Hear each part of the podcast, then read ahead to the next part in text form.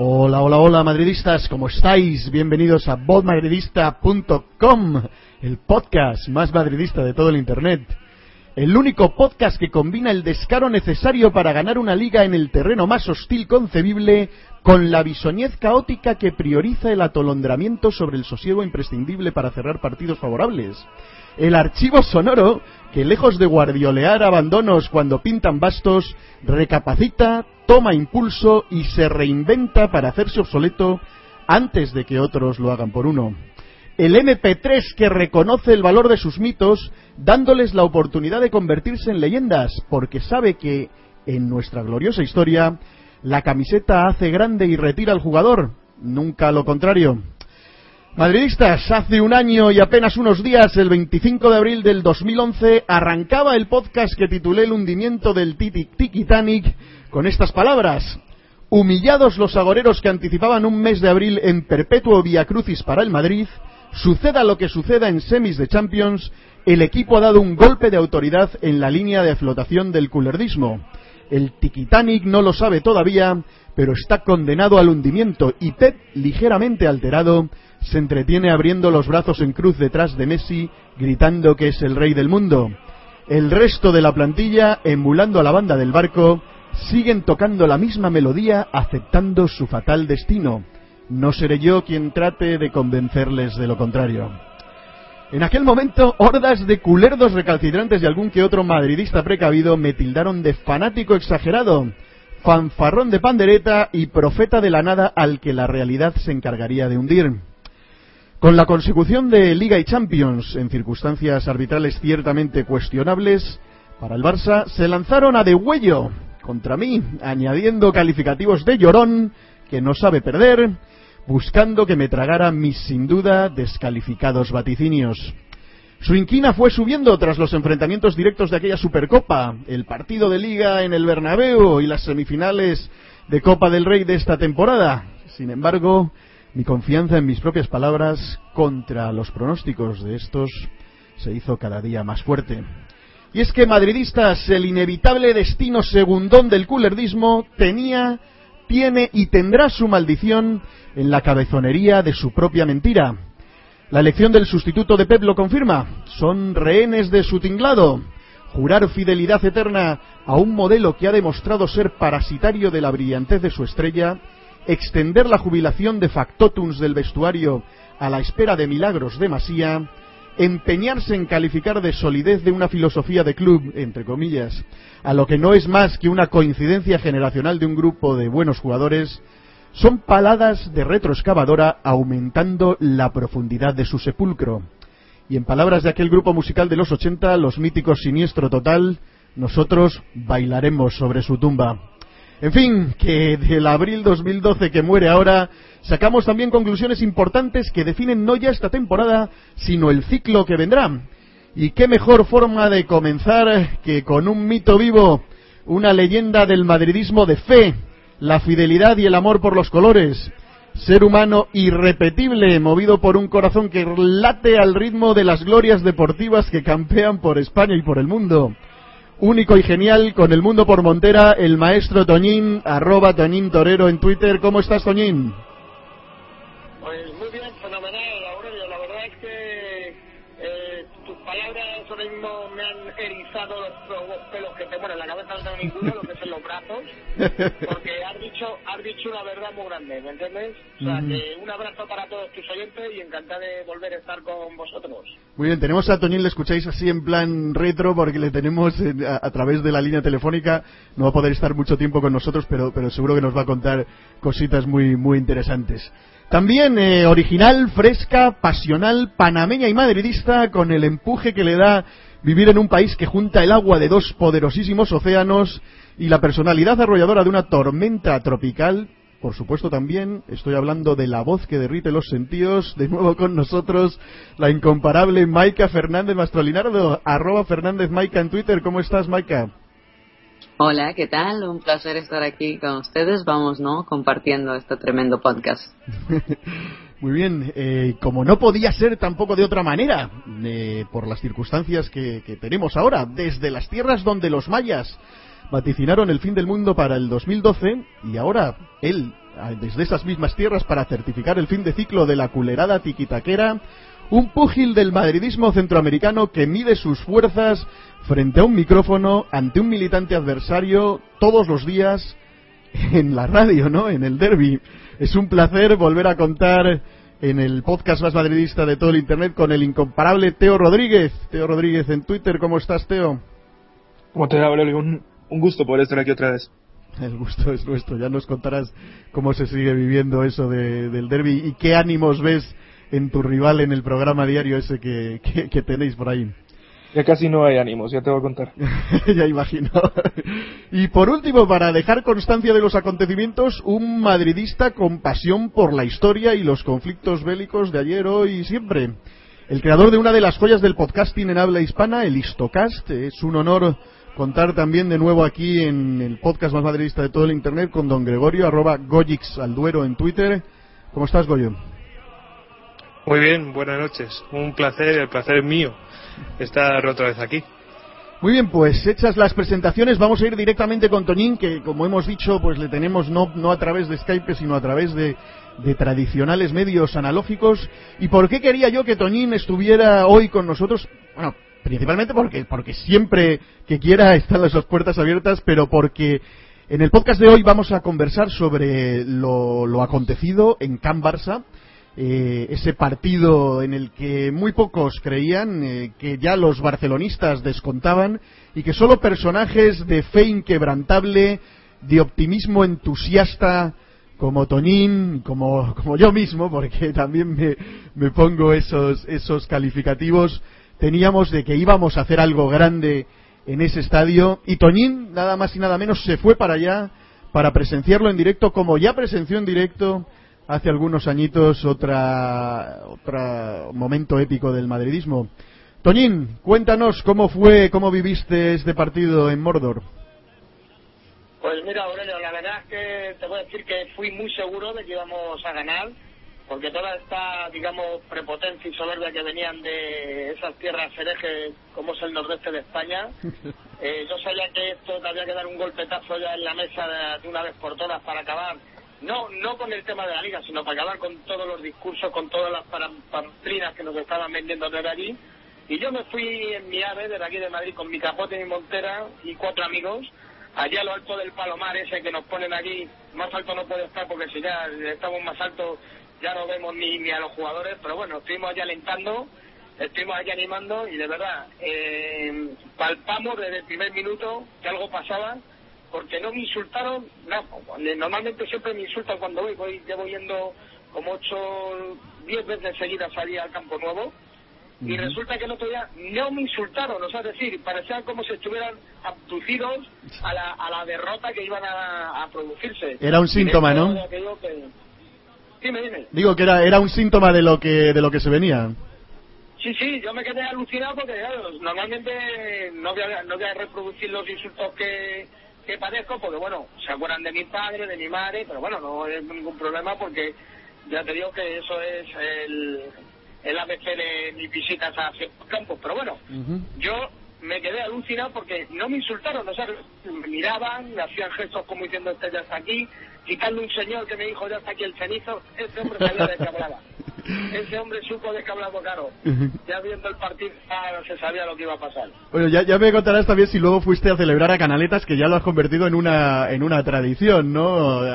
Sin importar el resultado, luego normalmente o antes del partido o después te vas para allá a pasear el capote, ¿no? Sí, bueno, bueno, es una, la verdad que el, el, el, marco es incomparable, ¿no? Como digamos, como cualquier ciudad eh, cosmopolita y europea que se jactan, la fuente, de verdad, eh, para me, no quiero dañar a nadie con el comentario, pero es irrisoria comparado a, a los, los madridistas a celebrar. Pero bueno, a mí me gusta acudir por allí porque, bueno, pues pues es un acto de, decir, bueno, aquí estamos y no hay ningún problema, esto es un deporte, esto es fútbol, yo vengo a animar a mi Real Madrid y claro, hay que ir a acudir sagradamente cada vez que vamos por allí a esa frontecilla. Oye, eh, cuéntame cómo, cómo viviste eh, los diferentes momentos del partido. El, el primer gol, el eh, aguantar ese primer tiempo con los dientes apretados pero demostrando autoridad. Yo creo que desde el principio, desde ese cabezazo que, lanza Cristiano y, a duras penas eh, para Pinto y tal, se va por encima. El gol y de ahí el empate, que se las veían muy muy felices con Alexis después de, de cuatro o cinco rebotes, que tampoco fue una jugada, fue una jugada bastante sucia Normalmente eh, son de rebote los goles del Barcelona. Si hacemos un catálogo de todos los goles que han marcado, siempre ha habido un rebote en algo. Cuéntame de, esos tres momentos. Primer gol, aguantar el, primer tiempo ahí, e, el gol del empate y luego háblame de ese maravilloso momento ya cumbre, no cumbre, pero bueno, uno de los momentos legendarios ya para, para la historia del madridismo de, Cristiano diciendo aquí estoy yo, no os preocupéis que, que, para esto he venido, ¿no? Bueno, pues sí, me vamos a empezar el principio, pues, si te cuento el final a lo mejor puedo enaltecer a las masas, porque lo que sentí, ahora lo diré, claro, no quiero ser descortés, pero bueno, ahora, ahora te lo comento. El, el principio del partido marca ya lo que, lo que iba a ser el partido, porque mira, el Real Madrid eh, actual, en el momento que sale del centrocampo y llega a portería, como decían los antiguos, una vez y hay cornet, que me parece que fue la segunda jugada, nada más empezar el partido, ya hubo un primer córner, ahí ya sabíamos los que estábamos allí que esto iba bien y se notaba que el Barcelona pues estaba atemorizado, o sea, atemorizado a, esa derrota que de hecho el Pepe Ucha este, el Pepe Guardiola este, no había, no, había dicho antes que se iba porque sabía que podía perder el partido contra el Real Madrid y luego a posteriores quedarse tocado y eliminado y quedar eliminados por el claro yo, yo lo que creo más bien es que y lo, lo hablábamos antes es que si Pep hubiera ganado ese partido y hubiera llegado a la final de Champions, dudo mucho que, anunciara retiradas, ¿no? Pero no lo dudéis, hombre, no lo dudéis, este hombre es, un, es como los trileros, de nada, como los trileros de aquí que hay en el retiro, esto es una mentira, una farsa, que lo que pasa es que ha estado, eh, digamos, eh, tapado por toda la prensa, digamos, eh, mm, nacionalista como es la de Cataluña, y aquí en Madrid, la prensa de Madrid, ha estado con, los, con muy cautos pues claro, como ganaban y ganaban y ganaban y volvían a ganar, ya da igual que fuese por los árbitros y demás, quitando la voz de ciertos personajes como mi hermano Tomás Roncero, que, que eh, con aquello del villanato y demás, esta gente nos ha estado, engañando al, mundo del fútbol durante todos estos años. Y el Guardiola, si hubiera ganado el Madrid, no dudéis nunca de que él no se hubiera ido, hubiera aguantado un año más, hubiera hecho la parafernal, hubiera dicho que, que se sentía cansado, pero que aguantaba un año más, eso no tengo ninguna duda. Bueno, cuéntame, cuéntame, cuéntame cómo, cómo estaban los ánimos cuando después de aguantar el primer tiempo, casi a las primeras de cambio en el segundo tiempo, nos, nos empatan. Eh, ¿Desánimo o, o, igualdad? Venga, vamos a por todas. ¿Cómo, cómo estaba la, la, grada madridista en el Camp Nou en ese eh, momento? Nosotros, yo te voy a decir la verdad, nosotros cuando marcó el empate el Barcelona, eh, yo me fijo muy bien en lo que es la reacción de los jugadores de Real Madrid.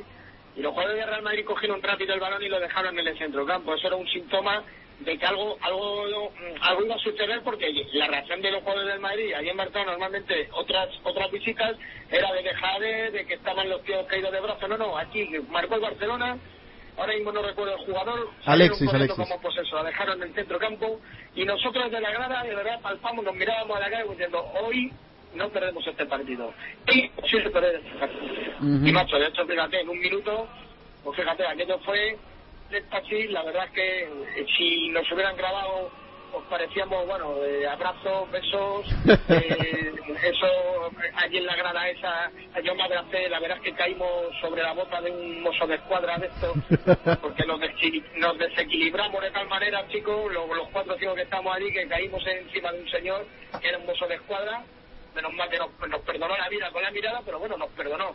Oye, cuéntame, Cuéntame, eh, comparando este momento con otro que también estuviste presente, justo además eh, creo que hace 10 años, o sea, debió ser de los primeros partidos que comenzaste a ir ya para el Camp Nou, eh, ese, ese famoso chitón de, Raúl con este calma que aquí estoy yo de, de Cristiano, ¿cómo, los comparas? El, llevar el 7 en la camiseta, esta camiseta, ese número 7 te da otro, vamos, te da poderes especiales, ¿no? Es como convertirte en superhéroe.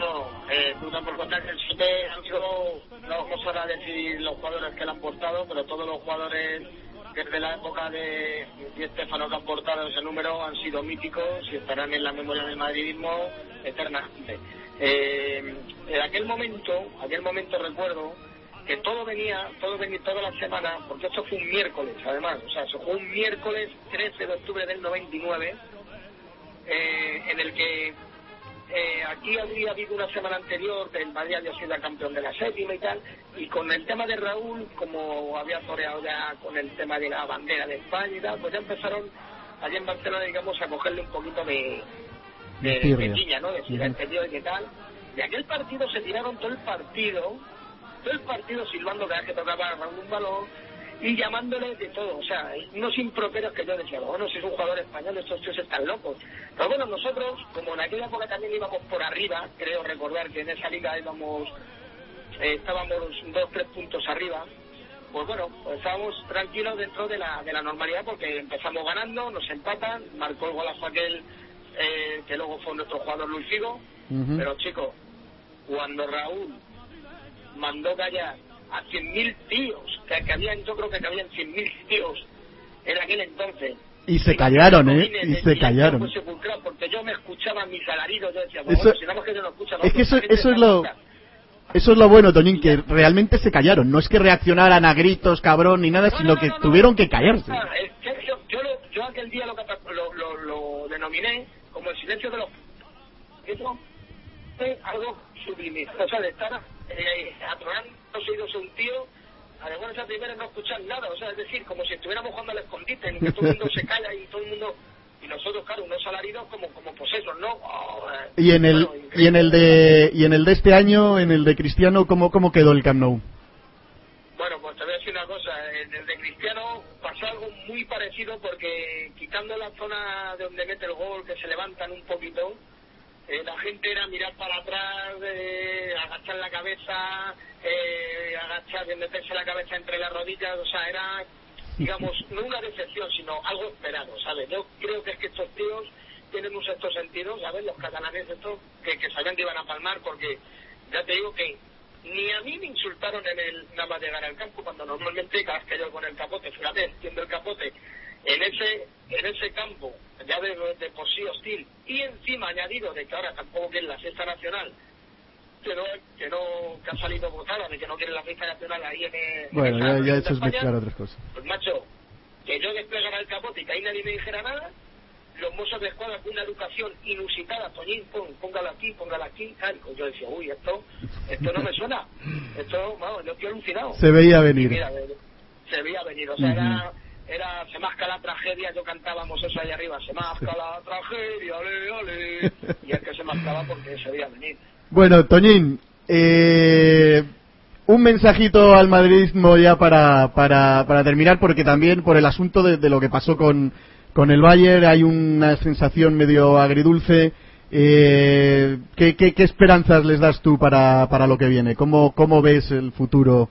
eh, pues, pues ya a partir de la Hombre, próxima pues temporada. mira, con lo que lo inmediato, yo quiero decir al madridismo que me está escuchando es que vamos a preparar una gran fiesta pasada mañana en mi rincón, en la que va a haber televisión, va a haber radio, va a haber mm, mucha gente grabándonos porque vamos a demostrar al mundo entero que estamos súper contentos, súper alegres, orgullosos de nuestro equipo de ganar la 32 Liga, que es algo ya espectacular de por sí, y que el pinchazo ante el Bayern de no ha sido ante el Sandalia Fútbol Club, ha sido ante un gran equipo, un equipo alemán que nos tiene siempre cogida la medida a lo largo de la historia, o sea, es como una China que tenemos ahí clavada, y llegará un momento como al Barcelona, que le ganaremos en su campo y le joderemos ya para toda la vida, pero de momento tenemos esa China ahí en el pie. Pero quiero decir una cosa, que la Copa Europa, la décima, la décima solamente la puede ganar un club, que es el Gran Real Madrid.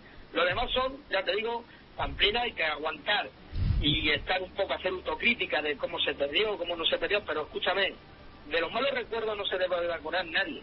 Eso ya no lo recuerdan nuestros rivales. Nosotros tenemos que mirar para adelante, pensar que vamos a Cibeles, que está guapísima, que aunque ahora está enjaulada, sigue enjaulada hasta pasar mañana para que no la podamos asaltar, yo de verdad mi ilusión sería subirme a esa fuente, a lo alto, con Mou, en pelota picada, y cantar eso de antimurinistas mamones tocarnos los cojones, porque me encantaría hacerlo, pero bueno, iré a Cibeles a, a rendir pleistesía a nuestros gladiadores, y de verdad que el Madrid esté feliz, que esté contento, que hemos ganado por farsa historia al mejor equipo del mundo mundial de los siglos por los siglos. Entonces, les hemos ganado en Barcelona, que el madridismo tiene que estar orgulloso, altanero, feliz, Muy bien. Aquí en Madrid. Muy bien, Toñín. Te doy las gracias por, por hacerme partícipe de... No, no, gracias a ti. Lástima que, que, que no hayamos podido incluirte más en, el, en, en, en todo el, el, el, podcast, toda la tertulia por este asunto de, del wifi, pero... Pero un abrazo, Toñín, de verdad que, que a mí me llena de orgullo que tener madridistas como tú. Realmente es, es, es absolutamente alucinante que, que, con esta fuerza, con este espíritu, para mí representas el, madridismo puro, el que yo he mamado desde, desde pequeñito, el que nunca se rinde, el que siempre mira el lado positivo de las cosas, el que va con, con, con, con alegría y, con desparpajo por el mundo llevando su madridismo y, de verdad, Tonín, que, que, que, un abrazo en la distancia y ojalá a ver si, si pronto pueda dártelo también eh, en vivo y en directo. Bueno, pues nada, pues igualmente, darle un abrazo a tu tertulio. Lo siento no haber podido ahí estar fajándome con ellos y haciendo madridismo del bueno. Y de todas maneras, dicen los metafísicos que haciendo una extrapolación de la polarización en el mundo del deporte, el Real Madrid siempre será la luz. Un abrazo, Tonín. A la Madrid. Hasta luego, amigo. Hasta el morir. Hasta el morir. Bueno, pues eh, ya lo habéis escuchado. Eh, ¿Qué os ha parecido? Vamos a entrar ya de, directamente a hablar de todo este asunto del Barcelona con, con lo que nos ha comentado Toñín. Por ejemplo, contigo, Goyo, ¿qué, qué te parece lo que sucedió y, y, lo que ha comentado Toñín? Bueno, yo me gustaría centrarme en. Vi un vídeo justo después, al día siguiente, de cómo lo vivieron los de Barcelona y es tal como lo dice Toñín. Eh, de hecho, sacan, bueno, sacaron los más radicales, por supuesto, para darle un poco más de vidilla al vídeo, pero a mí me llamó la atención uno que llevaba así como, como la, la cresta de un gallo, un pavo, y el tío eh, decía, o sea, desde el principio, según cómo empezó, dijo, va a estar difícil, va a estar difícil. Eh, así lo vieron y así ocurrió. De hecho, en cuanto nos metieron gol, ese momento que Cristiano le responde y le dice calma, calma, pues eso fue mortal para ellos, los, los aniquiló. Pero ya les tenemos cogida la medida. Maika, eh, tú eh, mandaste tu archivo sonoro con lo de que el equipo favorito es el equipo de Villar y efectivamente era el equipo favorito eh, para ese partido y sin embargo eh, pues pues ganamos. También como tú predijiste íbamos a tener un gran papel. Eh, salió todo un poquito como como tú lo comentaste no parece que, que, que escribiste el guion de, de, cómo iban a suceder las cosas. Bueno ahí también hay que ver que yo pienso que uno de los partidos claves fue ese 2-2 de Copa cuando le sacudimos todo el interior a Cataluña, ese 2-2 que casi los deja fuera, ¿no? Que no nos permitieron seguir. Y bueno, se veía venir, el Real Madrid venía con la calma de tener un punto arriba, de que independientemente iba a salir líder, y el Barcelona ya ve, al ver cómo venía jugando el Madrid, le, le, le empezaba a tener un poquito de respeto. Y esto fue lo que pasó, se plasmó en el campo, los chicos sacaron unas ganas y una energía para, para ir a por ese partido y bueno, se dio lo que tenía que darse desde hace rato, ¿no? Destrozar más que todo las ilusiones y la, la confianza de, de, de, los culés, uh -huh. que, que, eso, eso, fue lo que, eso fue lo que hicimos, además de sacar esos tres puntos. Teo, eh, para ti, eh, eh, ¿tú percibías yo, yo más bien no estoy tan seguro de que, de que ellos fueran medio derrotados. Creo que no tenían la confianza de antaño, pero ya contaban con descontar esos puntos. Eh, ¿Cómo estaban los, los culerdos con los que te relacionas a diario? Había confianza, ellos ya, ya, ya contaban con, con esos tres puntos, ¿no? Eh, el antes y el después del partido. ¿Cómo, ¿Cómo estaban antes y cómo les percibiste después? Llevaban, llevaban meses, meses de, de, estar diciendo no estáis a, no están a 10, que están a 7 porque falta el partido del Camp Nou, que lo vamos a ganar como siempre, todo esto que constantemente nos decían. Eh, pues antes del partido sí estaban, y mi compañero del programa decía que el Barça iba a ganar creo que 3 a 0 o algo así, que estaba muy muy seguro, muy ni dudando de su victoria. Yo dije que el Madrid ganara 3-2, pero no, no se me dio. Pero sí se veía mucha seguridad en, los culerdos de acá y finalmente no, no, no le salió al día siguiente bueno, pues tenemos una página de Facebook, escribí ahí lo del post y había cientos de madridistas comentando y salieron todos del hoyo que estábamos escondidos, nos tienen escondidos aquí debajo y Bueno, la ah, verdad se, que vivió, se vivió muy bien. esa es una de las grandes alegrías, ¿no? Que ha servido para, para reivindicar, porque todos nos decían, ah, esta liga a lo mejor la ganáis, pero sin ganarle al Barça. En realidad no la habéis ganado, sino que la ha perdido el Barcelona. Ahora ya no queda es- de ningún resquicio de ese discurso. Vamos a hablar de las consecuencias de esto y si creéis o no que estamos presenciando, como yo y digo, eh, un, un fin de ciclo que además eh, se ha evidenciado con la salida de, de Pep Guardiola del equipo. Goyo, em, las consecuencias de ese, de ese partido y bueno, de lo que parece ya evidente que, el título de liga se va y la salida de Pep. Bueno, yo es que veo una descomposición allí adentro eh, tremenda. Están absolutamente divididos y lo que se ha constatado es que efectivamente el que manda en el vestuario eh, es Messi eh, y Guardiola ya directamente ha dicho, bueno, yo, yo, yo me voy porque el próximo año me van a pasar por encima. Eh, dejan a, no, no entiendo muy bien por qué dejan los directivos, dejan a Tito Vilanova ahí si se va a prolongar esto. Es un equipo que está en clarísima decadencia. O sea, decadencia me refiero a que, que no va a ir a más, va a ir a menos, como, como, como- con suerte que- quedarán igual, pero no va a ir a más y va a, va a ser continuismo y el Madrid lo único que puede hacer ahora mismo es crecer, crecer, lo va a pasar por encima. Yo no, lo en- no entiendo por qué hacen eso. Bueno para Madrid.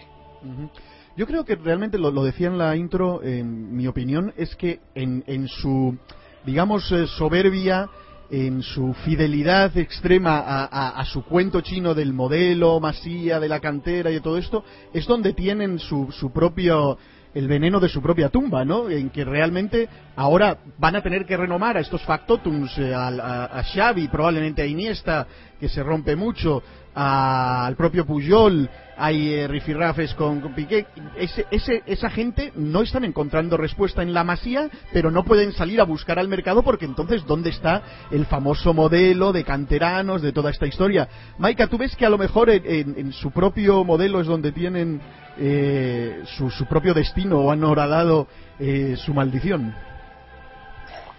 Este, el tema es que no todos los días te salió un Xavi, ni todos los días te, sabe- salió un Iniesta.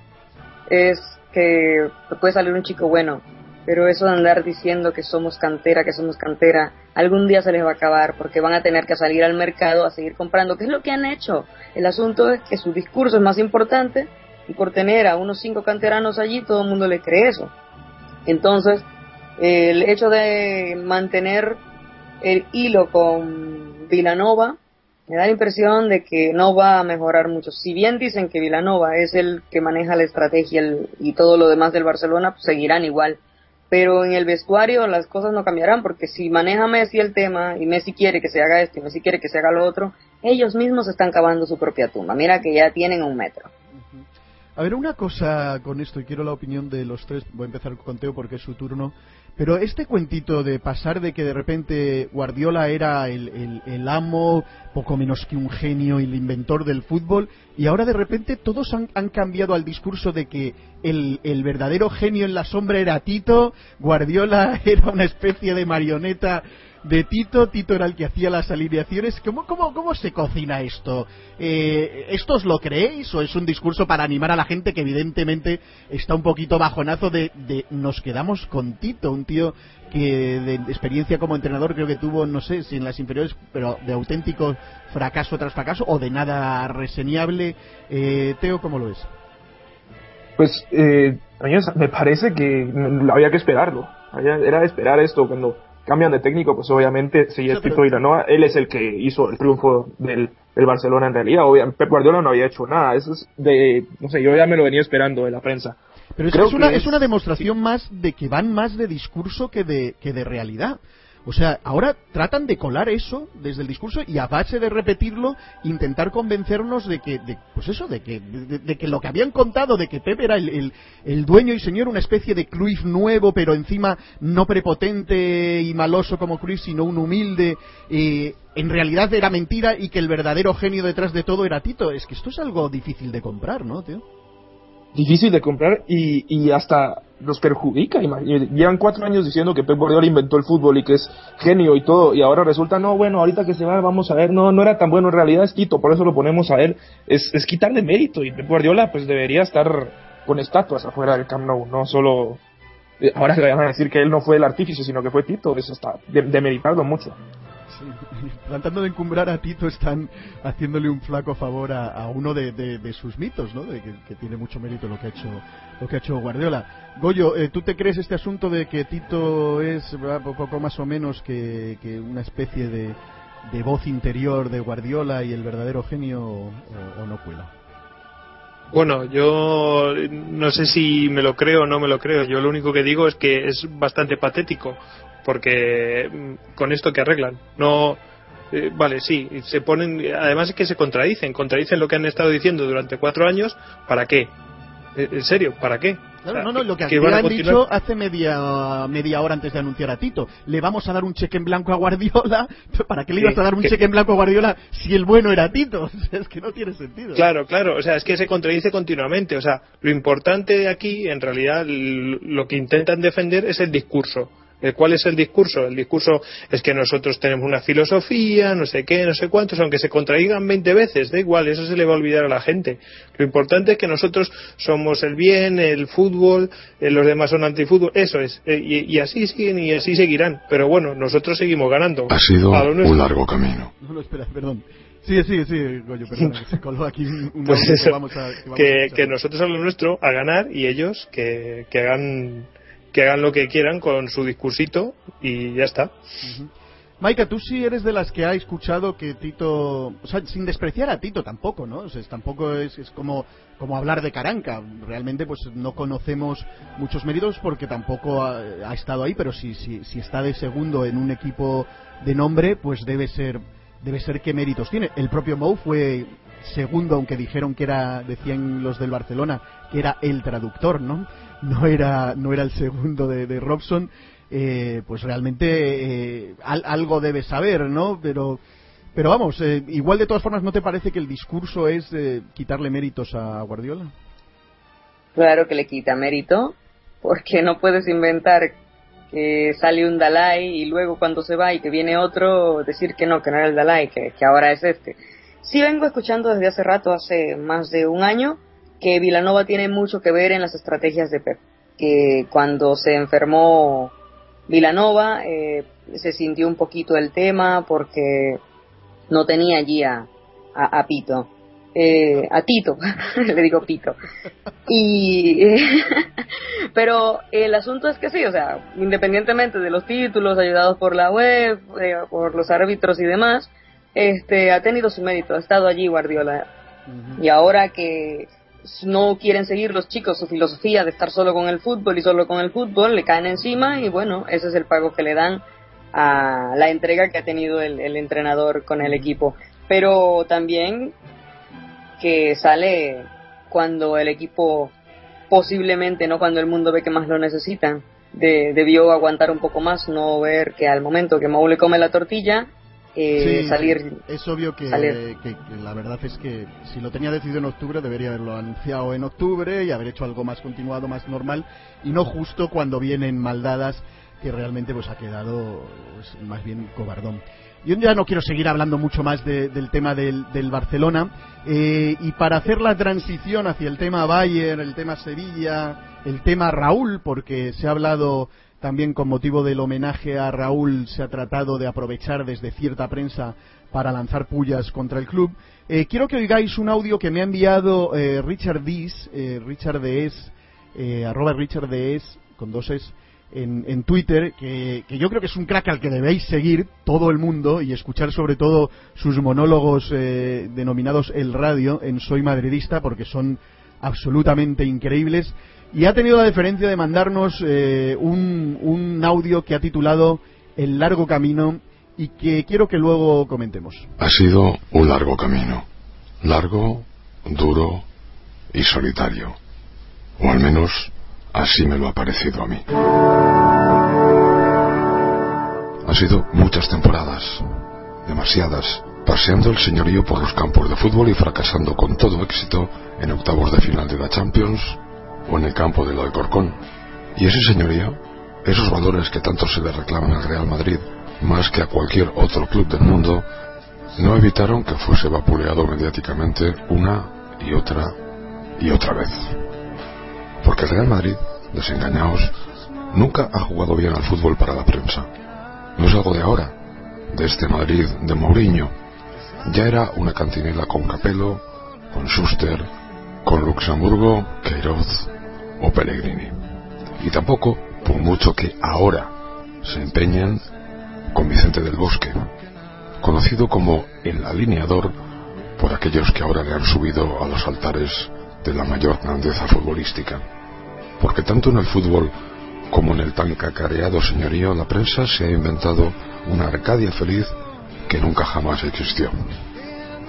Pareciera, por ejemplo, que la vara de medir para el fútbol del Real Madrid, por no irnos a los tiempos de Di Stéfano, que pocos conocen, fuese la quinta del buitre que ganó cinco ligas consecutivas y hasta esta tenía el récord de goles en una temporada. Y es que escuchas hablar de la quinta y te da la impresión de que su juego era una especie de antecesor del actual rondo a ninguna parte del Barcelona, lo cual no es cierto. Pero una mentira cien mil veces repetida y amplificada por los medios de comunicación, en una sociedad como esta, de flaca y corta memoria, al final se convierte en una mentira, pero aceptada como verdad. El Real Madrid que yo reconozco es el que vive instalado cómodamente en el vértigo, el descontrol y el caos. Por eso, al menos yo, siento al actual Real Madrid entrenado por José Mourinho como mi Madrid.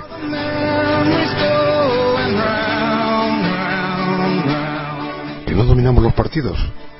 ¿Que cada encuentro es a veces una enloquecida sucesión de ataques? Bendita locura. Y sí, por lo que dicen, hemos perdido el señorío ancestral de este club por culpa de un entrenador mal encarado y bocazas.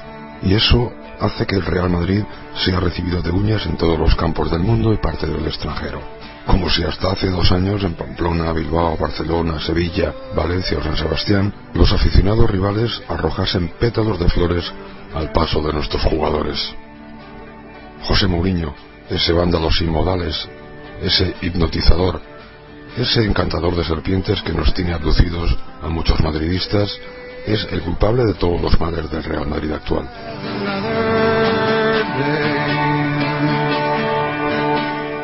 Si eso fuese cierto, bienvenidos sean esos males que pregonan apocalípticamente desde la prensa española. ¿Que no somos simpáticos para los rivales? Nunca lo fuimos. Nunca lo fuimos desde ya los tiempos de don Santiago Bernabéu, y yo no quiero ganar el premio naranja, quiero ganar partidos, quiero ganar títulos. Que tenemos un Real Madrid hermético y blindado para los medios de comunicación, pues eso que salimos ganando. Demasiado poder para hacer y deshacer, para poner y quitar entrenadores, para poner y quitar incluso presidentes, ha tenido la prensa durante demasiados años. ¿Que ahora les duele? Seguramente a muchos les duele porque les duele el bolsillo, porque ya no pueden hacer negocios con el Real Madrid porque ya no pueden meter sus zarpas dentro del Real Madrid. Por eso tanta inquina.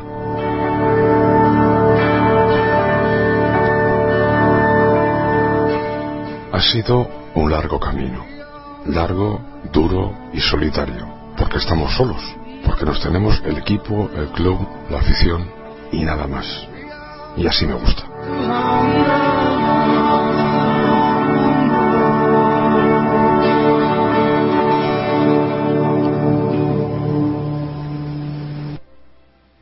Joder, no me veis, pero estoy aquí aplaudiendo con las orejas. Qué grande Richard, Richard es. Por favor, seguidle todos en Twitter, escuchad su, su monólogo, el radio que hace semanalmente, que sienta cátedra y que además lo hace con un estilazo de morirse. Pero vamos a hablar un poco de esto. Eh, ha sido un largo camino y el Madrid siempre ha vivido instalado cómodamente, como dice él, en el vértigo, el descontrol y el caos. Esto siempre ha sido un santo y seña, un santo y seña del Madrid. Quizá por eso también nos gusta tanto y somos, somos así los madridistas. Pero quiero, quiero que comentéis un poquito lo que dice, lo que dice Richard de este largo camino en solitario en relación con el partido, con el partido de, del, del Bayern. Eh, si, eh, si veis que este asunto de que cuáles han sido las razones por las cuales no hemos pasado tiene algo que ver con esta historia de caos, con todo esto también que, ha habido, que hay alrededor, o es un poco también pecado de juventud de una plantilla eh, realmente bisoña. Goyo, comenzamos contigo. ¿Qué te ha parecido la intervención de Richard y, y tu opinión con respecto ya entrando al partido del Bayern? Mm, Pues que sí, que, estamos solos. Eh, hay que mm, darse cuenta de ello, ser conscientes y, oye, solos tampoco se está tan mal. Eh, nos tenemos a todos nosotros hombro con hombro y, y a, a combatir todo esto que, que nos está atacando continuamente. O, eh, no, no, no queda otra. Respecto al partido del, del Bayern, yo veo que mm, aquí se conjuntan una serie de cosas. Una, el calendario, que no sé quién se le ha ocurrido el iluminado de poner los Madrid-Barcelonas eh, al final de la liga, pues mira, pasa lo que ha pasado ahora. Y luego yo creo que en el sentido de que, mm, de que el Madrid es el caos, el Madrid fue el caos en el partido de ida, si no llega a ser, en mi opinión, ¿eh? en mi humilde opinión, si no llega a ser eh, por Kedira, ese partido probablemente lo hubiéramos palmado simplemente por el empuje alemán, como hacen habitualmente, probablemente por goleada. Eh, luego en, la vuelta nos ha faltado ese caos. A mí, me, a mí me faltó, sí, estuvo esos 20 minutos, pero es como que no podíamos. Llámale por el físico, porque no supimos controlar el balón para descansar un poco y después otra vez volver a por ellos. Ese, ese, ese caos que a mí es lo que más me gusta del Madrid. Maika, eh, ¿qué razones encuentras tú para, para no haber pasado a la final? Y un poco también eh, tu comentario al, largo camino de, de Richard, eh, si, estás de acuerdo en, lo que él dice eh, o, bueno, o discrepas de alguna manera. Para nada, para nada. eh, grande, bestial, Richard. Eh, sí, estamos solos. Es un largo camino y es un largo camino hacia arriba. Y eso es lo que más nos caracteriza, que, que nosotros nos levantamos, sabemos que es difícil, pero siempre vamos y estamos acostumbrados. Que estamos solos, pues sí, siempre lo hemos sabido. Duele ahora un poco más que, siento que la prensa, por haber perdido ciertos derechos que nunca debieron haber tenido, están más venenosos que nunca, que cada vez que abres un diario te encuentras allí una punzada, pero nosotros a lo nuestro, que la afición, la verdadera afición, eh, los jugadores, el club, estén juntos y sigan ganando títulos, que esa es la mejor manera de hacer que se les revuelva la bilis a los demás. Y con respecto al partido del Bayern, el gol de Ozil en Alemania nos dio vida. Siento que se descuidó el Madrid con ese gol al final. Y acá y se puede decir que hicimos un buen partido. Cristiano Ronaldo puso lo que se tenía que poner. Y ese, el error tan, de repente fue no matar el partido, pero no podías arriesgarte a recibir un gol y tener que hacer dos.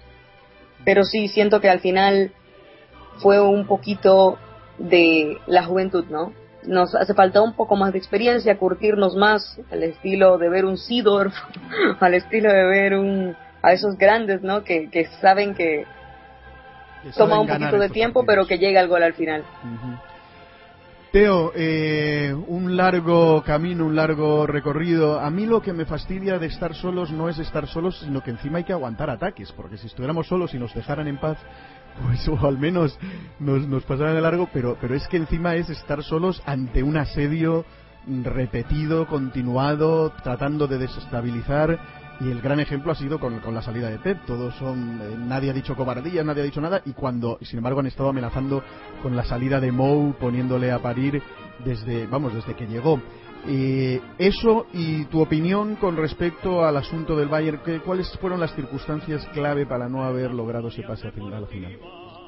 No, creo que eso de estar en contra de la prensa, de estar solos, que yo estoy muy de acuerdo con esto, tiene, tiene doble filo. Es, es peligroso porque la prensa sigue moldeando muchas opiniones, y sobre todo si no habla Mou. Y yo creo que ese es uno de los errores, aunque no me gusta que nos hable, me gusta que esté Caranca, pero diría que es de las pocas cosas que sí pueden hacerle todavía daño al Madrid. Es, complicado que los millones de personas alrededor del mundo que leen la prensa crean más en lo que decimos nosotros los madridistas en lo que dice la prensa. Eso es algo que se sigue porque el discurso, la propaganda del Barça ha calado tanto que no importa cómo juega el Madrid, siempre jugó mal, no está a la altura de cómo está la historia de su equipo y que todo esto pues la gente ni siquiera sabe la historia del Madrid.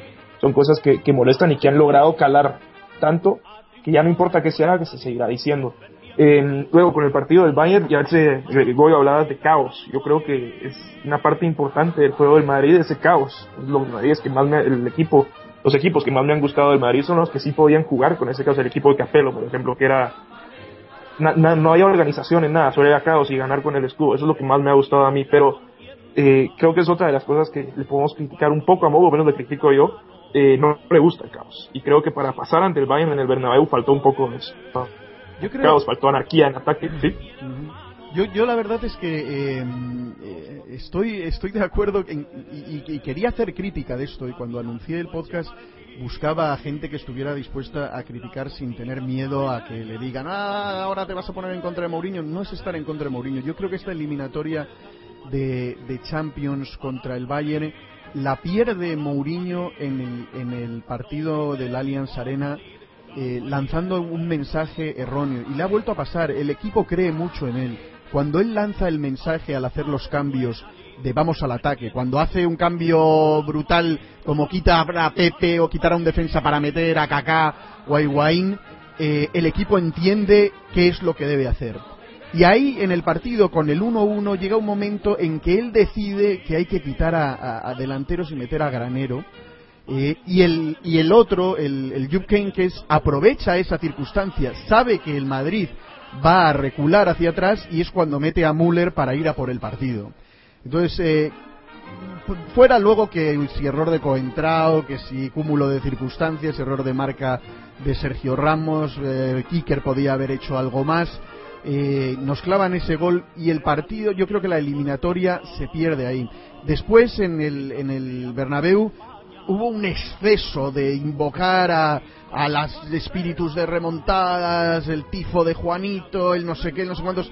Se exageró un poquito un poquito la nota, veníamos con un aire también de, eh, excesivo triunfalismo y como por haber salido lo que había pasado en, en, en, Can Barça y, eso en, principio yo creo que también nos perjudicó. Volvimos también a, pecar de bisoñez, creo que, que, la juventud del equipo no salieron los, los, los veteranos que deberían haber salido a, a tranquilizar las cosas con el 2-0, que estaba muy bien encarada la eliminatoria se intenta, se aloca el partido innecesariamente, se siguen balonazos hacia Di María, Di María haciendo la guerra por su cuenta, descontrol, y ahí es cuando toma las riendas el Bayern y empieza a llegar con paciencia, con, con ese, esa cadencia que tienen todos los equipos alemanes, en plan Panzer de poquito a poquito voy horadando, voy horadando, voy llegando, voy llegando, y al final, en un penalti que yo sigo sin ver, por mucho que digan de empujón de Pepe, lo sigo sin, sin apreciar, llegamos ahí ya vamos a la, en la prórroga vi más entero al equipo, la gente decía no, estamos cansados, yo vi más entero al equipo y desgraciadamente en los penaltis ya no es que fue una lotería, es que fue algo surrealista. Los grandes especialistas eh, fallaron, Iker cumplió, cumplió a carta cabal, el, el, estadio creía en Iker y Iker demostró que se puede creer en él. Pero, pero realmente pues, pues eh, la gente habla del pobre penalti de Sergio Ramos pero la verdad es que no no no fue tanto e, ese asunto, sino el haber fallado también esos dos. Pero bueno, no deberíamos haber llegado nunca a, los penaltis. Una última ronda, si queréis añadir al, comentario del, del, Bayern, porque luego quiero pasar a, otros temitas. Goyo, eh, pecado de inexperiencia, ¿te deja intranquilo o esto es algo que se gana con los años y y el año que viene pues pues no cometeremos los mismos errores y, saldremos victoriosos de estas cosas. También es un poco ir rompiendo mitos. Llega eh, Mou y rompe primero el mito de, de que los títulos los estaba ganando todos el Barça y nadie le puede hacer sombra. Le ganamos un título. Se rompe el mito de, que estábamos cayendo en octavos y bestias negras que eran gatitos. No, yo el Bayern sí le reconozco su característica de bestia, pero no al, al Lyon, que realmente nunca debió haberse convertido en nada dificultoso para nosotros. Rompemos esas barreras, dos años seguidos ya en semis, donde debe estar el Madrid, que debería ser siempre en la final. Eh, y ahora se rompe el mito de que no se podía ganar en el Camp Nou. Quizá era ya demasiado romper mitos en poco tiempo el también romper con, con la tradicional bestia negra del Bayern que además venía con, con mucha necesidad porque había perdido la Bundesliga y, por, y con el aliciente de jugar en su campo. ¿no? Bueno, yo lo que lo, que vi fue que en, la, prórroga sí que las cosas se igualaron. Sí, es cierto que se igualaron eh, en plan porque creo que hacía demasiado calor para el Bayern y, y eso que no hace mucho calor para, lo, para la época en la que estamos. Pero ellos no estaban acostumbrados y al final sí que se igualaron las cosas a pesar de que ellos venían casi con un partido menos mmm, sin jugar y tal. Eh, yo, vamos a ver, sí, es cierto que, que no han tenido inexperiencia y que ahí los que tenían más edad tenían que haber dicho no, ahora vamos a hacer esto. Y ahí también se puede incluir a Cristiano, por supuesto, pero mmm, vamos a ver, ahí le faltó un poquito de saber estar. Y sí que se va a ganar con experiencia, pero es una oportunidad perdida. Es que, fíjate, nos plantamos en la final contra el Chelsea en cuadro. Eh, y sí, te da, te da esa, esa rabia, ¿no? Yo luego otra cosa es que las personas que no están dispuestas a tirar porque no quieren tirar, pues bueno, pues que pues que no tiren. Pero si tú dices que sí, tú tienes que tener claro cómo tienes que tirar. Entonces, a mí la impresión que me dio de Ramos no es que la golpea mal, es que no sabía lo que quería hacer. Así de claro. Entonces, eso sí que me da rabia. Deja tirar a uno que por Cristiano la tira a un lado, la falló, pero pero sabía lo que quería hacer.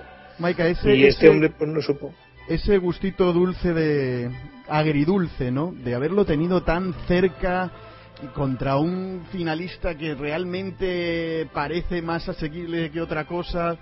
Eh, frustra, frustra un poquito, ¿no? Pero ¿ves que esto es solucionable o, ves que como ha, como ha ido gente que enseguida ya quiere otra vez desmantelar el equipo, echar a 50? Eh, se ha tildado mucho el tema de Kaká eh, que, ha vuelto a perder la tilde, pero, pero bueno, ¿qué, ves? ¿Qué, crees que hay que hacer? ¿Hay que remodelar mucho? ¿Hay que hacer mucho retoque?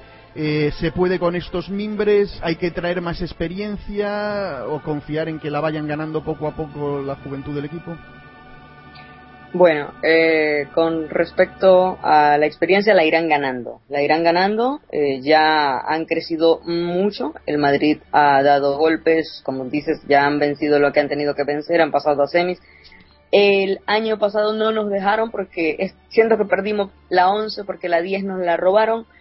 Y, y sí, o sea, con respecto a lo que dice la gente de desmantelar el equipo, para nada. Eso es un proyecto a largo plazo sí se deben hacer ciertos retoques. Hay que ver dónde no funcionamos, hay que ver a quién traemos para que cuando por lo menos a Arbeloa no, no nos funcione o se, resienta alguna, o esté lesionado, bueno, tener un, un cambio para él.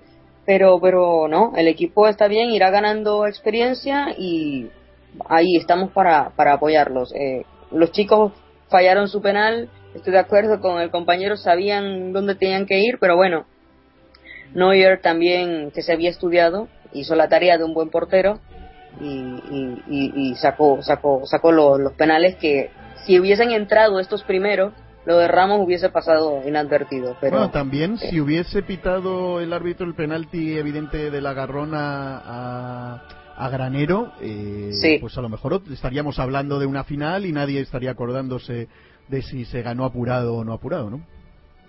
Sí, me dio la impresión de que sí, que sí era penal, pero al final ¿sabes? No eh, iba a empezar con el tema de la polémica, pero yo, yo estoy clarita que allí hubo penal. Si Neuer le, le bajó la camiseta y eso es penal para mí de aquí a la China.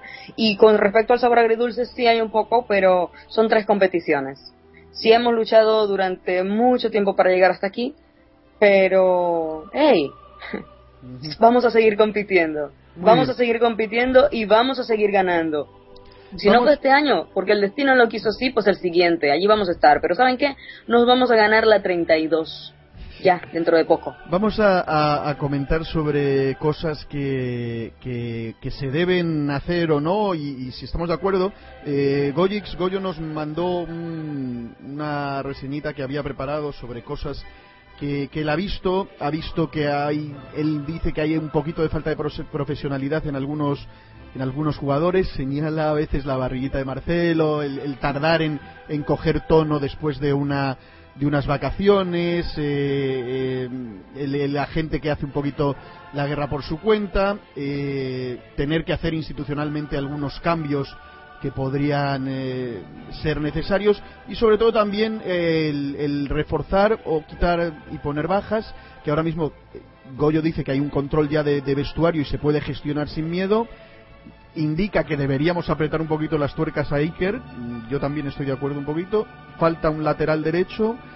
Y el centro del campo, que Xavi Alonso parece que ha iniciado un cierto declive y, aunque Goyo dice que confía en Saín, igual no podemos jugárnoslo todo a una sola carta. Y de nuevo vamos a entrar a este tema que ya se insiste mucho de, de Higuaín, si se va o no se va, y si se va, qué es lo que se puede hacer. Teo, eh, tu opinión sobre las cosas que debamos cambiar para por fin eh, ya también traer la décima y si es posible el triplete o lo que haga falta. Primero lo de Javi Martínez. Yo creo que es vital encontrarle a alguien que reemplace o pueda acompañar a Alonso, será Sajín y entre lesiones y, lesiones no sirvió nada. Por eso creo que termina Alonso la temporada como la termina, exhausto. Ha jugado todo, todo, todo, todo. Entonces es muy complicado pedirle tanto a Alonso. No lo veo en declive, sino lo veo cansado. Eh, creo que sí, Javi Martínez me encantaría ir en el centro del campo ayudando, reemplazando, jugando los dos en algún partido o solo uno. Eh, en cuanto a salidas, yo estoy hasta los huevos de Kaká. Ya ha sido su mejor temporada y ha metido que 10 goles, tal vez 10 asistencias. No, ya, ya, ya estoy ya. Por 25 millones ahorita el PSG, no me molesta. Eh, con la salida del Pipa, me duele mucho, yo quiero mucho al Pipa, desde que, desde que llegó el primer año en la Liga de Capello, pero yo creo que él se quiere ir. Ya, ya no aguanta tener que luchar más por la titularidad. La única temporada en la que era el titular se lesionó, que fue la pasada. Y sí, Benzema, Benzema lo comió. Benzema es el titular, lo veo mejor. Benzema confío más en Karim. Y si el Pipa se quiere ir, pues a buscarle salida. Me va a doler, pero lamentablemente así tiene que ser. Eh, en cuanto a defensa, creo que Arbeloa tampoco debe ser nuestra primera opción. En, el lateral derecho deberíamos encontrar a alguien más. Me encanta Mika, Mika Richards del City, aunque sacarle un jugador del City va a ser muy complicado. Eh, sí, otro lateral, eh, con entrada y Marcelo por el lateral izquierdo me parece bien. En defensa, si se va al Viol, que espero que se vaya al Viol, pues fichar a otro, tal vez con la proyección de Rafael Barán similar. Y si se va el Pipa, pues no sé, se habla de Ibra, se habla de Falcao, y yo preferiría un delantero un poco más, no sé, no tan crack, no que llegue a competir, a, que tenga que jugar obligatorio por lo que costó, que Benzema tenga que perder minutos, prefiero un delantero, no se me ocurren nombres, pero que similar al Pipa, que no sea un mega crack mundial que pueda jugar por detrás de Benzema. Goyo, tú eres el que lanzaste todas estas cosas. También hablabas y, creo que hubiera sido de cierta importancia en el partido, en los partidos contra el Bayern, de, plantearse una capitanía en jugador de campo y no en la portería, ¿no? Alguien que, para esos partidos también sepa interpretar dentro del campo y asumiendo la pelota y, el tempo de, del arbitraje y de todo esto de otra manera eh, como algo necesario. Eh, ¿Cuáles son las, necesidades que planteas que hay que solucionar para, para la próxima temporada? Mm, bueno, en, el aspecto del equipo, mm, creo que ya se, ha mencionado todo. El caso de Javi Martínez, eh, yo no lo he seguido mucho, pero mm, sí que es cierto que sirve tanto para la defensa como para el centro del campo y saca muy bien el balón. Entonces, si está a la altura, pues sí que sería idóneo. El tema de, si se va Wayne, si se va Wayne, ah, yo también lo quiero mucho porque yo creo que este chaval tiene, tiene algo especial. Mm, no, no, sé cómo decirlo, pero tiene algo especial. Es increíble mm, de dónde viene y dónde ha acabado, ¿no? Eh, pero si se va finalmente, yo creo que deberíamos optar por un, por un delantero diferente, que nos dé algo que no tengamos nosotros. Por ejemplo, yo, digo Llorente, por ejemplo. Pero digo Llorente como digo un, un tipo como él lo que pasa es que tipos como él, pues de, están. de Ibrahimovic ahora se ha rumoreado, pero otro tío con 30 años, no sé. Claro, yo por eso yo prefiero alguien parecido, pero o sea que, que sea relativamente joven, ¿sabes? Pero que nos dé algo un plus, algo diferente, no que no sea otra vez lo mismo, ¿sabes lo que te quiero decir? Eh, cuando haya partidos que sean difíciles o que haya que abrirlos de alguna manera, pues se puede optar por eso y, de esa manera no estaríamos eh, quitándole la titularidad a Benzema ni amenazándolo. Simplemente tenemos una herramienta distinta, nada más. Y, poco más, lo de la capitanía, mm, yo lo hago más por el tema de los arbitrajes, porque es que nos han comido de tostada durante tres años. Parece mentira, pero somos, ahora nos damos cuenta. Pues no, hombre, pues hay que darse cuenta de ese tipo de cosas. Un tío que está a 30 metros no puede ir a defender como un jugador de campo. Que es así, luego de el vestuario que mande el que quiera. Cuando el árbitro, que cuando el árbitro se pone chulito, no es bueno tener, y en esto eh, pues, no, no, digo nada, pero es, es, obvio que Xavi Hernández hace muy bien su papel de capitán. Eh, cuando le toca en lugar de Puyol, ahí se presenta y está siempre en todos los fregados, presionando al árbitro. Cuando el árbitro hace un intento de, de, amenazar a Busquets o a cualquier otro, está él ahí presente para, para decir eh, a ver qué pasa. Eh, y, y, también para llevar el, el tempo del equipo, ¿no? Yo realmente, pues eh, Casillas me cae bien, pero tiene, tiene su tema. Hoy ha salido, o ayer, vi un, un artículo donde se dice que hay una oferta del City por, por Iker y que se lo está pensando por supuestos encontrones con Mou. Eh, aquí empieza también la teoría de la conspiración con el asunto de, del famoso topo, la famosa filtración aquella del partido antes del clásico. Hay mucha gente que, que dice que, que, el tema eh, pues sentó mal también a Iker porque no fue exactamente el topo, sino que el topo era, fue eh, Gonzalo Higuaín, escuché en algún podcast y en algún otro lado, y que por eso están tratando de hacer, eh, de mostrar un poco como que es él el que se va, pero es que se le dio un ultimátum porque por haber filtrado este asunto y, que se, estropeó la relación eh, Pipa Club. Eh, bueno, no sé, hay, hay muchas cosas a tener en cuenta. En realidad forman parte de la rumorología. Ya se verá qué es lo que qué es lo que sucede finalmente. Mm, no sé si queréis añadir algo más a esto de las altas y bajas que hagan falta, eh, porque no, ya hemos pasado un poquito de la hora y no quería dejar de hablar de dos cosas. Una, si consideráis o no, y lo, vais lo, voy a dejar para el final, que la liga se termina el miércoles en Bilbao o se pudiera alargar. Dos, eh, el asunto del famoso homenaje que le han hecho en el Schalke a Raúl y cómo se ha intentado aprovechar para criticar al club diciendo que, mira estos señores con dos años el cariño que le demuestran y el Madrid con todo lo que le ha dado le ha tratado poco más o menos como un perro que no creo que, no ha sido así pero pero vamos eh, si Maika quieres añadir algo más en el tema este asunto altas y bajas si no directamente al asunto del homenaje de Raúl. No podemos pasar al tema de Raúl. Ya hemos ya hemos hablado lo que teníamos que. Así que bueno vamos a lo de Raúl. Cuéntanos tu opinión, ¿qué te ha parecido que le hayan dado un homenaje, un homenaje que además supone retirada de camiseta, creo que por un año, no en total, sino que van a tenerla, la van a retirar uno o dos años, el número 7 no lo va a llevar nadie en homenaje a, lo aportado por Raúl.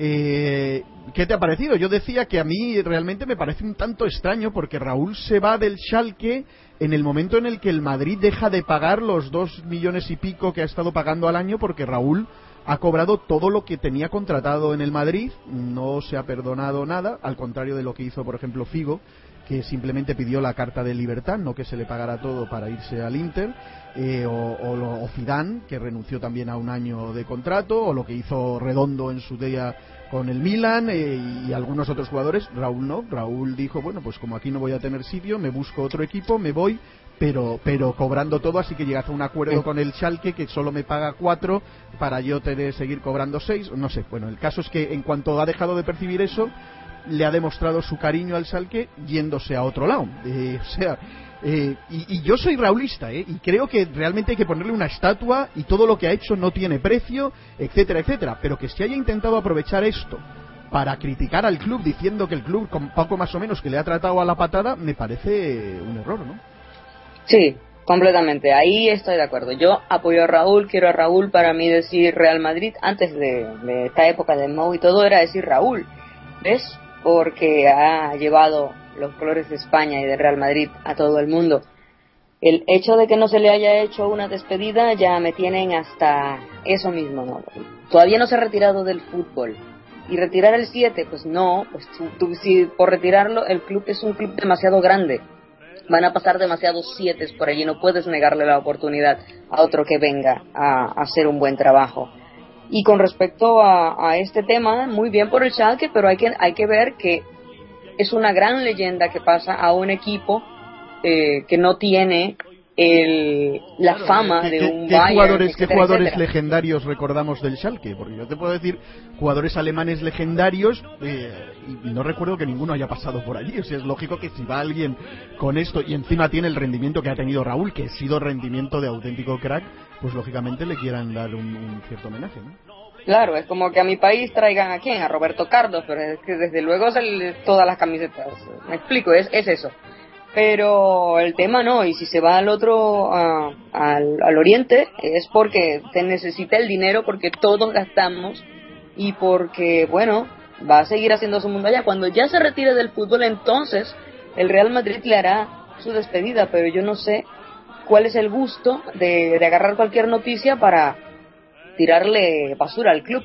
Esto no, no, o sea, es mi, es mi opinión. O sea, adoro a Raúl, nos ha dado glorias, sí, no es que diga que soy raulista, pero, pero sí estoy ahí apoyándolo, pero decidió irse porque no se sentía eh, que tenía o, eh, lugar en el club, perfecto, lo apoyamos. Ahora está en el Schalke, lo aplaudimos, hizo un buen trabajo, perfecto. Ahora se va también, pero no quiere decir que por eso tengamos que retirar el número 7 Claro. de la camiseta Eh, Madrid. Teo, tú, tú sí eres eh, raulista. Bueno, es que realmente cualquier madridista tiene que ser raulista. Es verdad que tuvo unos años medio arrastrándose, medio rendimiento no tan bueno, pero el espíritu siempre estuvo ahí y hay que reconocer que daba la cara. Mira, él sí en el campo eh, tomaba, eh, cuando veía que el equipo estaba un poquito, pues lo, lo intentaba y, y- y se- nunca, nunca se escondió.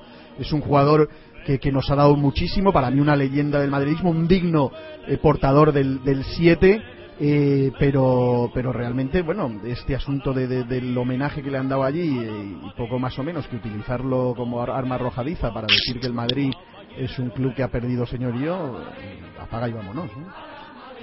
Yo, yo soy raulista desde pequeño, verdad, y, y las mejores memorias que tengo del Madrid hasta esta época, hemos, como dicen, ha sido con, con Raúl en, en, en la imagen siempre. Eh, esto no significa que crea que todo lo que hace Raúl es perfecto y que le tengo que defender todo. No me gustó su salida del club. La decisión la toma él. Él tenía contrato vitalicio que le había hecho firmar Calderón. Eh, ya se están diciendo que Mou lo echa, todo esto que la prensa se inventa, porque es un invento. Y ya se cree. Y es, lo- esto pasa porque el, el Barça ha llevado la batalla no solo futbolística, sino también moral. Ya, ya, ya no importa que ganes o pierdas, sino cómo ganas o pierdas. Es, parte de esto es por donde el Madrid sale perdiendo, porque el Madrid no, no tiene esta imagen, no la ha creado entre los medios y por eso es complicado que cualquier cosa que hagamos va a salir con críticas, que si el Madrid está ganando la liga y todo, lo que importa es que Caranca no dijo maravillas de Pepe en rueda de prensa. Bueno, regresando con Raúl, eh, no me gustó su salida. Creo que el club también pudo haber sido un poco más cálido con la salida de Raúl del, de- del Madrid después de todo lo que ha dado. Retirar el 7 no es opción en España, la plantilla es del 1 al 25, por eso no puedes retirar el 7, te quedarías con 24 jugadores en la plantilla, que es ilógico, aparte de las grandes 7 que han pasado por la historia del madridismo, no solo por Raúl se debe quitar. Y bueno, creo que es un ídolo, es un mito del madridismo, yo creo que es el segundo jugador más importante en la historia del Madrid después de Di no se discuten sus méritos, pero no, no por eso podemos pensar que todo lo hizo bien y que el Madrid todo lo ha hecho mal. Y qué fácil es para la prensa y para los pseudo-madridistas y antimadridistas del mundo hasta aquí, hasta yo tuve que pelearme con compañeros de la radio por lo que estaban diciendo de la salida de Raúl.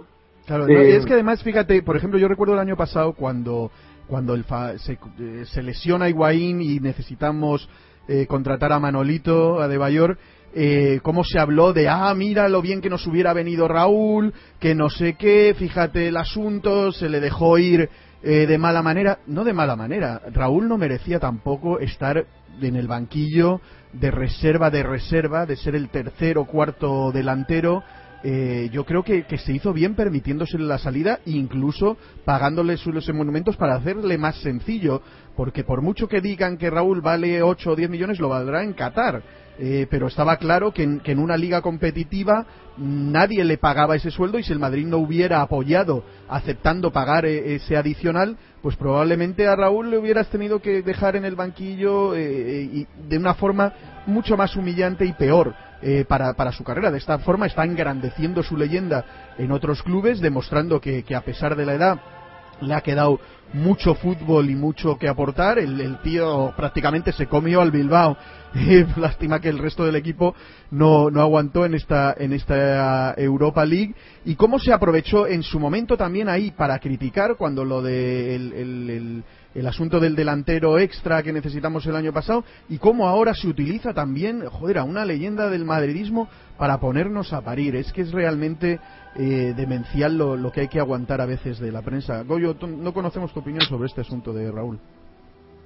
Bueno, yo desde hace ocho años yo soy antirraulista convencido. Antes. Mm, sí, sí, sí. Yo soy antirraulista, vamos, eh, desde hace siete, ocho años desde que lo, desde que lo operaron de la apendicitis, pero vamos, mis amigos se cachondean continuamente de mí, pero bueno, eh, son gajes del oficio. Yo digo, ¿alguien duda que en estos dos años le he ido muy bien a Raúl y le he ido muy bien al Madrid? Pues es que ese es el resultado. ¿Y alguien duda de que le viene bien a Raúl y que tiene todo el derecho del mundo a cobrar todo ese dinero? Pues que lo cobre y que, y que le vaya muy bien por ahí. Y, y al Madrid le ha ido muy bien sin él y a él le ha ido muy bien eh, a su aire. Fenomenal. Yo creo Entonces que... yo, creo, yo, yo creo que bien. Y, y luego lo del homenaje, eh, hermanos, la idolatría es pecado. No idolatréis a los jugadores que luego pasa lo que pasa. Mira lo que está pasando en Barcelona.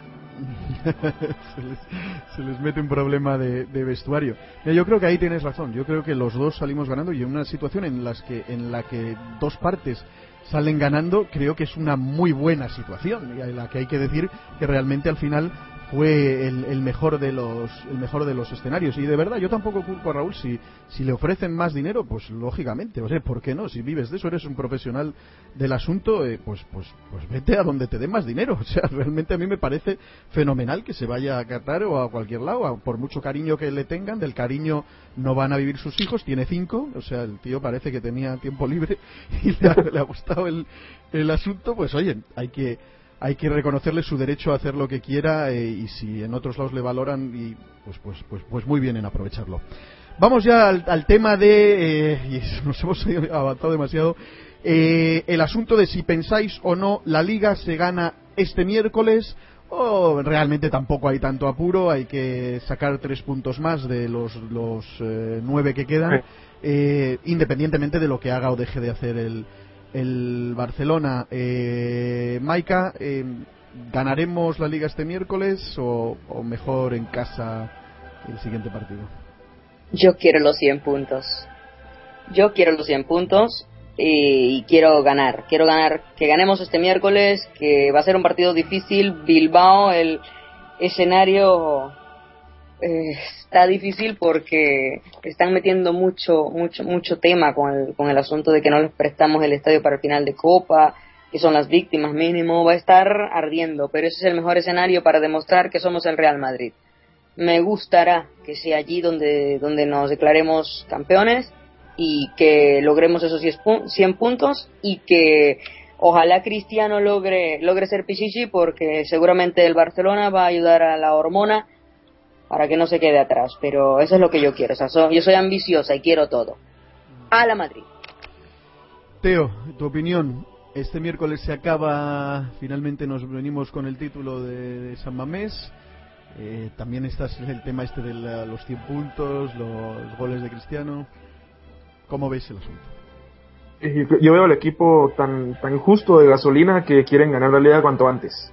Y la van a ganar el miércoles, ganan el partido en San Mamés y ya, ya pueden irse un poco más de vacaciones, porque viendo el partido antes de ella se vio que ya no, ya no daban más físicamente ni mentalmente. Yo creo que por eso es un último esfuerzo es lo que está pidiendo Mourinho, ganar este partido ya. Eh, ¿Qué era lo segundo? Me olvidó. No, no, no. Y si los goles de Cristiano, la, ah, todo esto, ah, lo de los 100 puntos, sí, sí. Quiero que sean 100 puntos porque así no hay excusa. No, no pueden decir nada en el Barça. Que las lesiones, que se nos fue día, que Alexis no llegó, que no sé qué pero con 100 puntos eh, le hubiéramos ganado la liga al mejor Barça de la historia, que es el, el, del año de Libra, que llegaron a 99. Por eso quiero los 100 puntos, para que no haya ninguna excusa y nada que puedan reprochar al Madrid de Mourinho. Sería, sería extraordinario realmente. Eh, Goyo, yo además también vería un poquito sospechoso que con todo lo que se juega el Bilbao, que es la final de la Europa League, la final de Copa del Rey, salieran a muerte en un partido que para ellos en liga es absolutamente intrascendente es eh, este del Madrid que solo lo único que, tienen es joder al Madrid eh, y no permitirles celebrar el título. La verdad es que sería contraproducente. Siempre les pasa a equipos como el Bilbao, como el Atlético de Madrid o como el mismo Barça, se, esfuerzan tanto en ganarnos que luego ese esfuerzo lo terminan pagando caro en donde realmente debían poner eh, esfuerzo, Goyo. Eh, ahí va yo. Yo creo que no. Mm, vamos a ver, el Bilbao se está paseando por los campos de toda España, así, así claramente eh, ellos mm, será por el orgullo, pero ahí yo me inclino más que son más los deseos desde la ciudad condal y, y de la central lechera de aquí en darle un poco de morbo al asunto y tal y cual. Y a mí el único morbo que me, que me da es a ver si ganamos en San Mamés y somos campeones de liga allí, la catedral, antes de que la derrumben. Y eh, en serio, ese es el único morbo que, que, que, me da en un campo realmente con mucha solera y, yo creo que vamos a ser campeones. Yo creo que vamos a ganar fácil, sinceramente creo que vamos a ganar muy, muy fácil. Ellos no van a poner toda la carne en el asador, no se vaya a lesionar. ¿Tú te crees que uno de Bilbao se va a jugar las dos finales metiendo el pie? No, posiblemente no. Pero bueno, a lo mejor sí. Lo, que es alucinante, y ahora, ahora sí, por favor, si me podéis eh, comprobar esto, si el Barcelona juega antes y el Barcelona pierde, a lo mejor hay pasillo directamente saliendo sin importar lo que suceda en el, en el partido. Y es contra el Málaga. Sí, tengo entendido que es así. Tengo entendido que es así. A ver, Teo el Barça juega a las 8 de España, me parece el Madrid juega a las 10, por lo tanto si pierden habría pasillo. Si pierden hay, hay pasillo por sería interesante que, que el Barcelona perdiese ese partido y saldría aún más, más no sé, tendría su, su puntito el que nos tuvieran que hacer pasillo en, en San Mamés.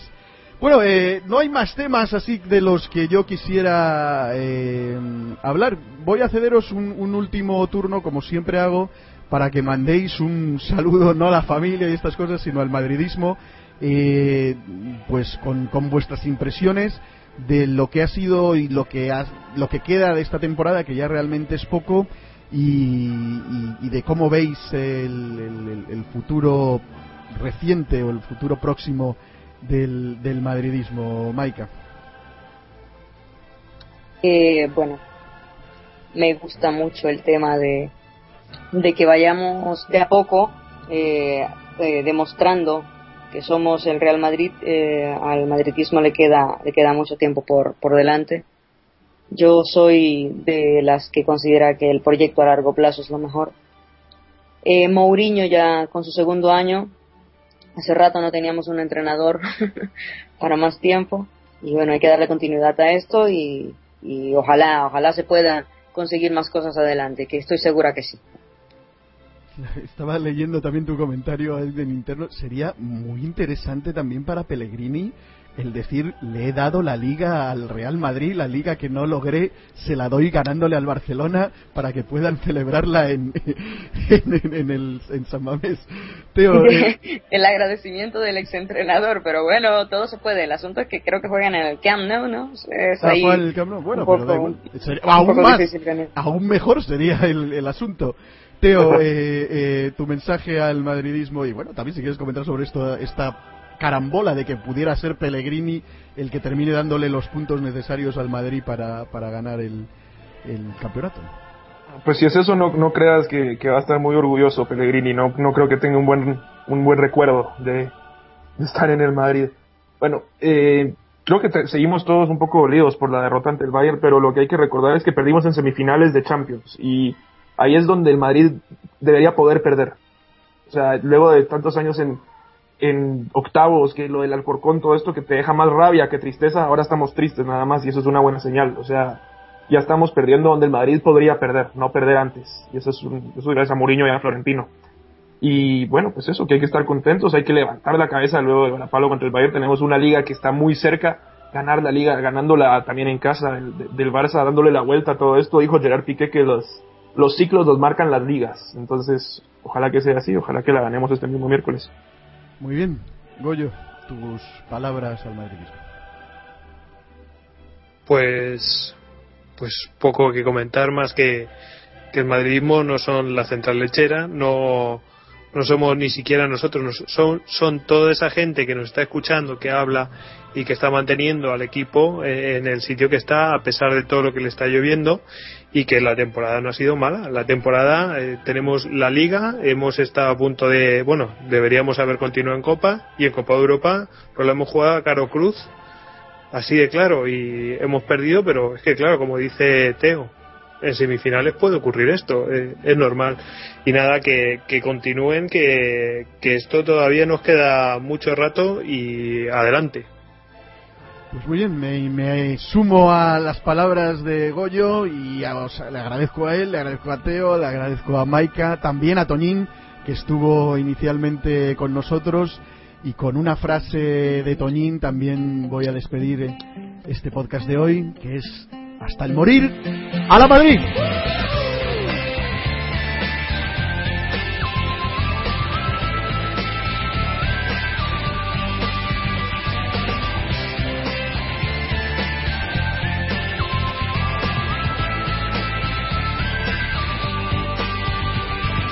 Vivo donde viven los campeones, ¿sabes? Donde el balón es religión. Tengo de blanco el alma y concha espina es el hogar del corazón. Eh. Sentir el orgullo